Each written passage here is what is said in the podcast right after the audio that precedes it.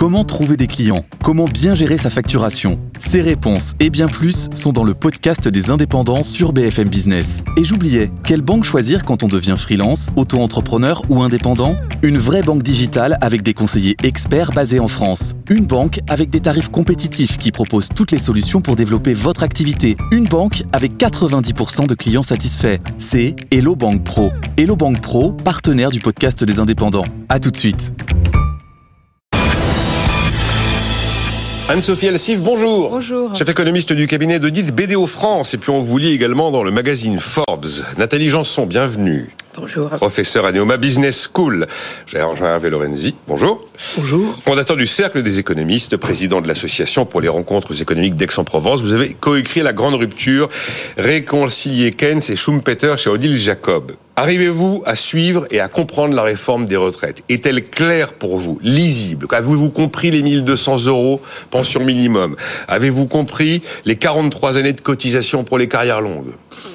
Et euh, hier, j'écoutais Pascal Pro sur CNews, il racontait un truc assez frappant. Il a eu la possibilité d'aller suivre les échanges de l'association des journalistes économiques et sociaux sur WhatsApp. Donc les journalistes hyper spécialisés sur la question, qui décortiquent au cordeau une réforme comme celle-là, qui ne ratent pas un détail, qui eh ben, euh, ils finissent par eux-mêmes s'auto-poser des questions sur leur fil pour essayer de comprendre comment les choses vont vraiment fonctionner, qui va profiter de telles mesures, qui va en être exclu, quel est le vrai perdant, où sont les gagnants, où est-ce que la réforme aura des effets financiers? Ça finit par être compliqué de s'y retrouver.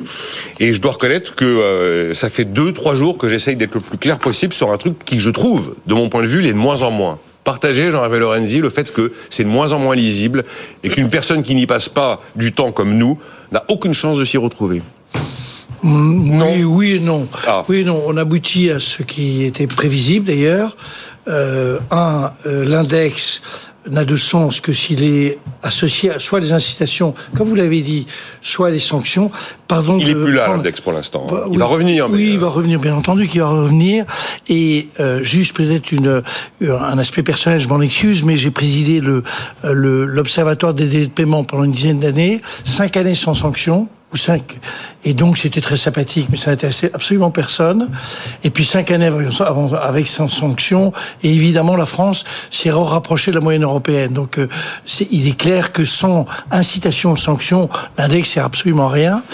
Deuxième sujet sur les. Mais ça, c'est pas, c'est pas compliqué à comprendre, l'index senior. Non, mais les 43 années de cotisation, les carrières longues, les 1200 euros, on a quand même créé une confusion généralisée. Les 1200 euros, ça s'est inscrit dans la tête des gens comme si c'était un SMIC pour retraiter, alors que ça n'est pas ça.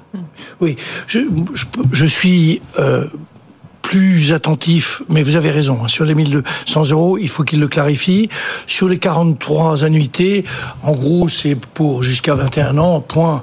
Et donc... Non, 16 ans, c'est 44 ans, 18 ans, c'est 44 ans, tous les autres, c'est 43. Oui, mais euh, l'idée, c'est quand même qu'on arrive euh, à partir avant les 64 ans.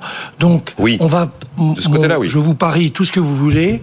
Comme j'étais sûr qu'on arriverait à 64 ans, je vous parie qu'il y aura non pas 40% des, des Français qui sont concernés, mais un peu plus de 50%. Et c'est avec les carrières longues, la pénibilité qui va évoluer. Tout ça va encore un peu bouger. À mon sens, euh, euh, c'est le, c'est moins compliqué qu'il n'y paraît. Euh, c'est vrai que c'est un peu l'administration s'y est mis, mais je trouve que ça n'est pas si terrible à comprendre.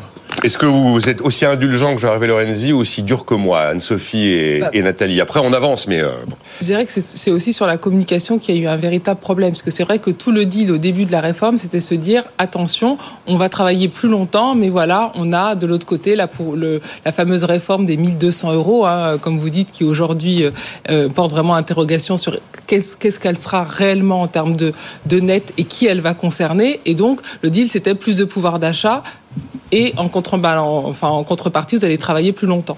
Et dans un contexte où on a quand même des problèmes d'inflation et de pouvoir d'achat, le gouvernement s'est dit, ben voilà, ça va faire mouche et euh, ça va faciliter le fait de, faire passer la réforme. Pas du tout.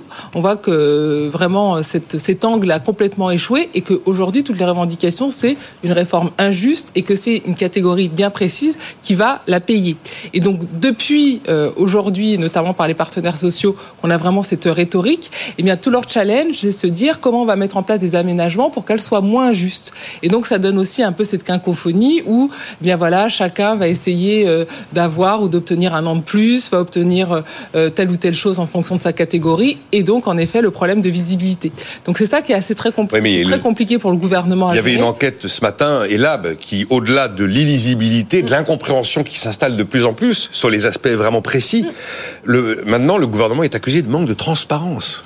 Alors qu'on n'a jamais caché que les 1200 c'était pour une carrière complète. Mais comme on, comme on a toujours omis cette, cette partie de la phrase. Oui, et puis surtout, ça a toujours été mis en avant en disant voilà, c'est vraiment un effort substantiel eh qui rattrape le fait que vous avez travaillé plus longtemps. Le problème, c'est que dans les faits, on voit que ce sont les catégories qui sont les plus touchées, qui ont les plus faibles retraites, qui n'ont pas de carrière complète et donc qui vont avoir la double peine. Donc c'est beaucoup plus difficile d'agir là-dessus quand vous avez ciblé en fait cette catégorie en disant vous ne serez pas forcément les perdants parce que vous allez pouvoir avoir les 1200 euros. Mais à côté de ça, quand on regarde les, les, derniers tableaux fournis par Matignon, c'est assez éclairant. Car sur les carrières longues, euh, on voit que une fois que la réforme Touraine a abouti, hein, mm. a abouti à ces fameux 43 annuités, mais en fait, eh bien, euh, ils sont quasiment tous gagnants ou alors la réforme n'a aucun effet sur eux.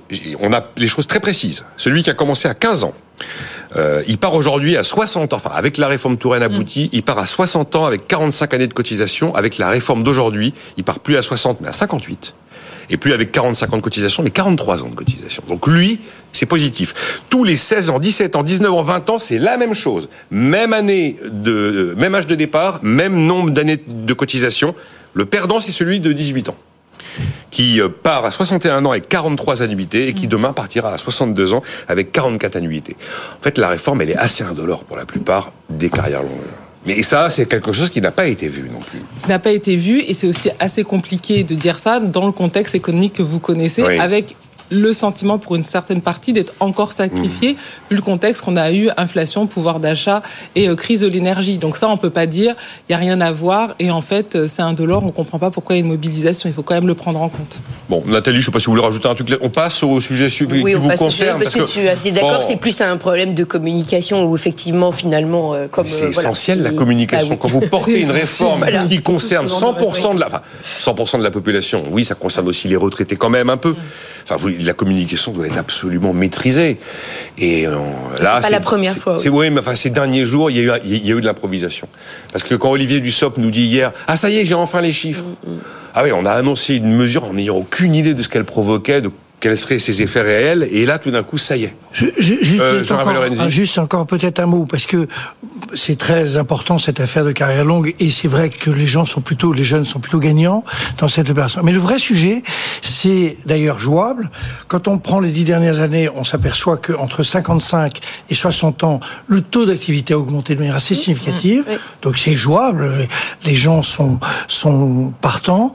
Donc il faut arriver à trouver des modalités qui soient des modalités effectives et efficaces. Vous avez posé la question tout à l'heure pour le 60, 63 ans, 64 ans. Oui, comment fait Là, ça signifie de tirer quand même l'oreille de, euh, de, du MEDEF et de la CEPME, e, qui pour le moment n'ont pas donné une idée sur ah, le sujet. La CPME, trois propositions de François Asselin dans le JDD il y a 15 jours. Oui, et bon, classiques, en, en, en euh, discutant avec, euh, avec une personne, c'est assez simple. En gros, l'idée, c'est je diminue d'autant les cotisations sociales. Oui, c'est je baisse les cotises et je subventionne l'embauche d'un Pourquoi pas, mais tant que cette réforme n'a n'a pas inclus. C'est un fait qui est autrement plus important. C'est pas les 10 milliards de, soi-disant les 10 milliards euh, qu'on va euh, gagner dans cette opération qui sont majeurs dans 10 ans, c'est le taux d'activité des gens parce que ça crée de la richesse, mm. parce que ça crée du PIB, parce que, qui après ça est, est, redistribué.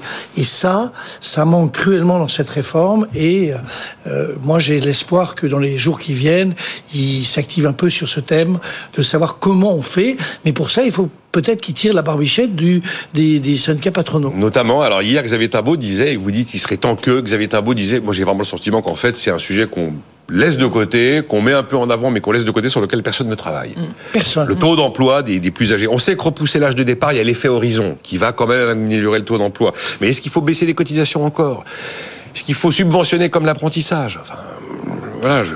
Est-ce qu'il faut former Christian Saint-Etienne dit dans une proposition faite dans les échos en mois d'octobre, 40% des fonds de la formation sont forcément pour des plus de 40 ans. Allez, on dit qu'à 40% des fonds de la formation, c'est pour des plus de 40 ans de manière à rendre Et formation qui a pour objectif de maintenir les gens dans l'emploi. Mais c'est, disons qu'il y a trois ou quatre mesures. Asselin en avait sorti trois, Christian, Saint-Etienne une, etc., etc. C'est pas si compliqué que ça. On réunit les gens dans les huit jours qui viennent. On demande au patron du MEDEF de donner son opinion. Enfin, je veux dire, c'est quand même autrement plus important que euh, de, de, de s'étriper sur euh, les sujets, de savoir si c'est vrai qu'il y a un problème pour les 18 ans. J'entends, euh, j'entends juste, juste l'histoire de incitation-sanction. ce qui a fonctionné pour les délais de paiement, on avait fait la contribution de la lande qui sanctionnait autrefois, Jean-Yves Lorenzi. Et devant l'échec des résultats, on a fini par retirer parce cette solution. Que, pour une raison parce qu'en fait, on n'embauchait plus les plus âgés, parce que sinon on était sanctionné en cas de licenciement. Pour une raison qui est très simple, c'est que euh, on a vécu 30 années un, dans une logique qui était une logique absurde de dire qu'on résolvait les problèmes du chômage en faisant partir les gens pré-retraite. Je vous rappelle que c'est Raymond Barre qui a lancé l'opération. Raymond Barre, en 75-76. Deuxième aspect, l'idée que, au fond, euh, bah, tout ça, c'était quand même une sociologie. Les vieux, il fallait s'en débarrasser. Vieux, c'était 45 ans. Je veux dire, excusez-moi de vous dire, mais je me sens même pas vieux, je me sens euh, au bord du, du, du, gouffre.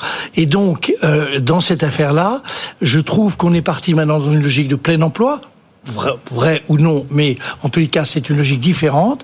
Et deuxième aspect, euh, il faut absolument considérer, on s'aperçoit dans des tas de domaines que dans le nucléaire ou dans d'autres, que le départ prématuré des gens fait perdre de la, la, la compétence euh, majeure dans un certain nombre de secteurs. C'est pas pour rien qu'on s'est désindustrialisé, etc.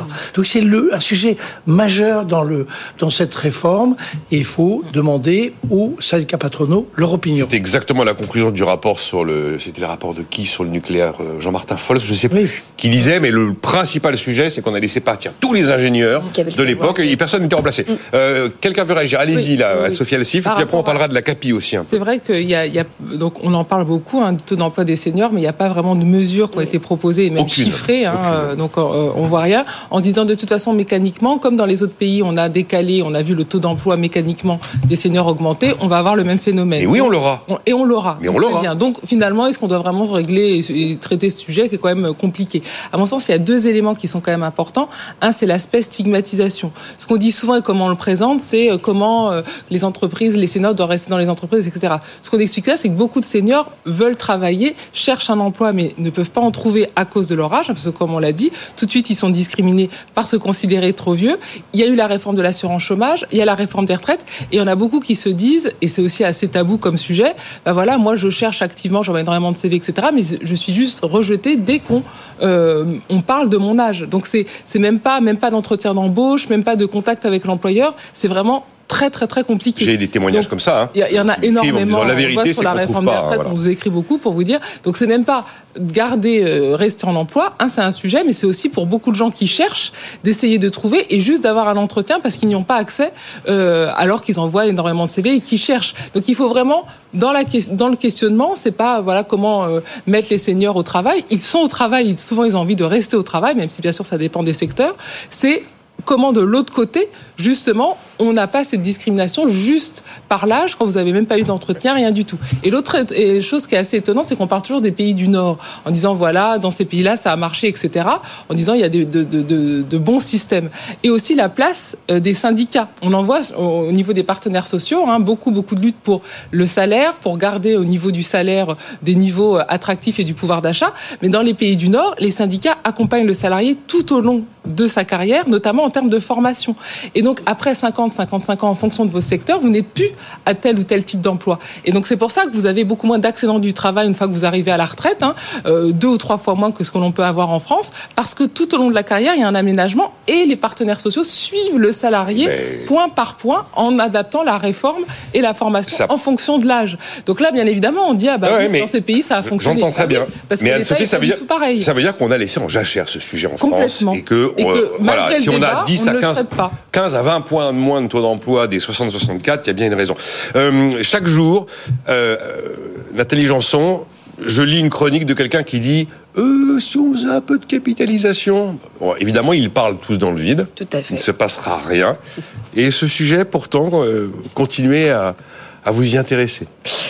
Oui, parce que c'est un sujet euh, qui est mal euh, mal compris, je pense. On est tout le temps, tout le temps dans les excès en disant oh, on veut pas de capitalisation, mais on n'a jamais dit que quand on introduisait de la capitalisation, c'était euh, on allait changer le système. C'est-à-dire qu'il y a toujours un système par répartition. On peut maintenir un système par répartition. Et d'ailleurs, dans de nombreux pays, c'est le cas. même aux États-Unis, hein, où où il y a beaucoup de capitalisation, il y a un peu de répartition quand même 50%, aussi. 50%, oui, complètement. 50%. Et ça, on, il est sous-estimé. D'ailleurs, on pense que c'est rien. En fait, non, pas du tout. Ah. C'est euh, et les, les bon, les Pays-Bas sont souvent cités. Bah, Il y a plein d'exemples où effectivement, on peut intelligemment avoir un, une cohabitation des deux systèmes. Et surtout, l'intérêt, c'est que euh, les, les, lorsqu'on on passe par la capitalisation, le rendement est plus élevé. Donc le, le rendement de ce qu'on place, puisqu'effectivement les études, bon, il y en a eu plein. Il y avait même Patrick Artus qui avait sorti euh, un papier il y a quelques années sur le sujet, euh, je crois vers 2020. Euh, et effectivement, on a des rendements qui sont plutôt entre 8 et 10 Il a été quand très est- critiqué, Patrick, mais il avait Oui, oui, il effectivement avait- il avait- chiffré il avait ce que chiffré. représenterait Voilà.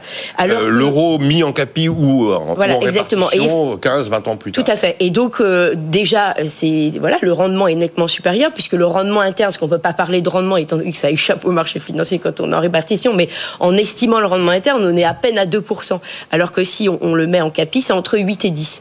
Donc forcément, ça veut dire que même si vous, vous, vous, vous allez mettre un tout petit peu, souvent c'est abondé par l'entreprise. En plus, on peut avoir un abondement par le gouvernement si on veut que favoriser les, enfin, pour les pour les, les salaires les plus les plus faibles. Donc on Gérer peut- la transition on- Exactement. on peut on peut avoir une, complexe, une hein. créativité énorme. On l'a aujourd'hui. On, est- on a des, des, des façons de- d'approcher l'ingénierie financière qui sont extrêmement développées. Je trouve ça terrible qu'on s'interdise de poser cette question, d'introduire de la capitalisation.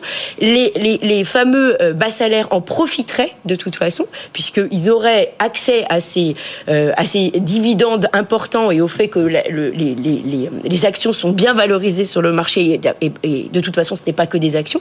Il faut aussi tordre le cou à l'idée que si la, la bourse s'écroule, on perd tout, parce que oui, on va perdre à un moment T, mais ça ne veut pas dire qu'on a tout perdu. Donc Non, puis, il y a plein euh, de choses comme ça sur lesquelles il faut revenir. aussi. Et- L'ingénierie et ça financière, et ça on gère gère, exactement. risque. Et puis, il faut pas oublier que ce débat, effectivement, comme il est euh, quelquefois rappelé, c'était un débat qu'on a eu aussi euh, au 19e siècle euh, et au début du 20e, qui a été porté par des gens de gauche, euh, donc comme Jean Jaurès, le fameux article de 1909 dans l'Humanité, qui expliquait que- mais que, que refuser la capitalisation, bah, c'était en fait une très mauvaise idée et que au contraire, c'était c'était pour Mais, avantager les salariés.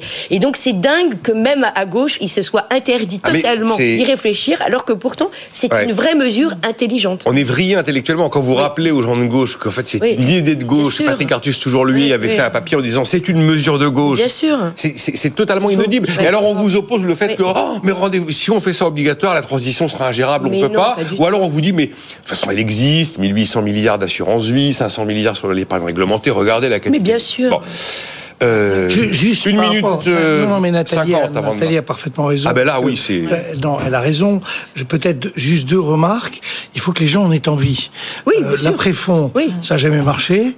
Et c'est- l'après-fonds, c'est un fonds de Comment ça, capitalisation. ça n'a jamais marché Oh, c'est- très faible. Ah, en termes d'attractivité, vous voulez dire. Oui, d'accord. Il a fallu rendre, il a fallu rendre hein. pour les fonctionnaires le système obligatoire avec les 40 milliards de, de les, les, les frappes. Ou, oui. Tru- Et troisième sujet, lorsque l'on a voulu modifier et allonger la durée de vie du, des contrats d'assurance vie, qui sont en réalité en moyenne de 12 ans et non Oui. pas de 8, de 12 ans. On a inventé le dispositif de ce qu'on appelait l'euro-croissance, mais l'ensemble des assureurs qui représentent l'ensemble des millions de Français ont expliqué que c'était pas vendable. C'est, je veux dire, c'est les Français qui veulent pas. Ils veulent être libres par rapport à leur épargne. Donc, c'est- je suis d'accord avec Nathalie. Simplement, il faut aussi avoir des clients. C'est, on est, Hum. si on croit au marché. Oui, euh, mais si on prend, si on prend ce qui est cotisé aujourd'hui et qu'on on l'organise autrement, on peut très bien retrouver à peu près la même chose. et le mais plan d'épargne voilà. retraite, ça marche pas. euh, c'est bien. Oui, mais je pense qu'on peut C'est être tout petit. C'est oui, petit, mais en tout oui. cas, les chiffres sont meilleurs Oui, qu'a- qu'anticipés. Et Ah oui, oui, la- Ah aussi, il faut pas négliger le fait que le, un autre impact positif et qui est aussi souvent euh, pas expliqué, c'est que dès lors où vous avez la capitalisation, un peu plus en tout cas de capitalisation qu'aujourd'hui, eh bien vous avez plus d'argent qui circule et qui va irriguer l'économie et donc la financer. Ça aussi. euh, Alors bon, même si je sais qu'en France on est très obligataire d'État, donc euh, c'est à relativiser. Certains comme vous propos. disent que solvabilité CIT2, euh, Oui, oui, si elle était revue, à- à- permettrait oui, quand même de d'irriguer beaucoup plus d'allouer les actifs de Parce manière- que il est vrai aussi que ça participe au, au- bah, à- à- voilà, au rétrécissement du marché financier. dans Alors, Lionel. Jospin, Lionel avait créé le Fonds de réserve des Oui. retraites, donc Oui. Oui, oui. un dispositif De qui était CAPI. destiné de CAPI, bien, mais c'est moins idéologique que vous croyez. Il y a aussi l'envie, il y a les clients. Hein, je veux dire, il se trouve que ça marche pas du feu de Dieu. Les Français, les Français sont aussi le seul pays au monde où la, la propriété immobilière est aussi la- importante. la- 75% des retraités sont propriétaires de leur logement. Et les c'est- courants sont aussi. Voilà. On marque une pause. Euh, dans un instant, vous réagirez Anne-Sophie là-dessus parce que c'est un, finalement c'est un vrai sujet. D'ailleurs, je remarque que euh, le sujet n'est pas évoqué dans la plupart des médias d'information générale. qu'il n'y avait que David Lisnard qui avait fait. Ouais, ouais, voilà, oui, mais, euh, Des personnages publics qui a fait. une- Et alors je connais par cœur, comme vous dites, euh, enfin, c'est ce que vous avez rappelé, euh, Nathalie Janson, tous les, toutes les croyances, tous les fantasmes autour de la capitalisation. Si la bourse s'écroule, euh, parler avec des, des professionnels de la gestion financière sur une carrière complète, on a, oui. on gère le risque Bah, au cordeau en fonction de l'âge des gens. C'est sûr qu'on peut vous exposer davantage à 35 ans qu'à 58 ans, et on sait très bien faire. Bon, bref, Anne- Anne-Sophie réagira. On évoquera l'attractivité de la France. Est-ce que c'est bien d'être attractif? Moi, je dis oui. On verra ce qu'en pensent les invités. Et puis, vive les impôts et le retour de l'ISF, c'est la conviction de François Hollande dans les colonnes de Challenge. À tout de suite.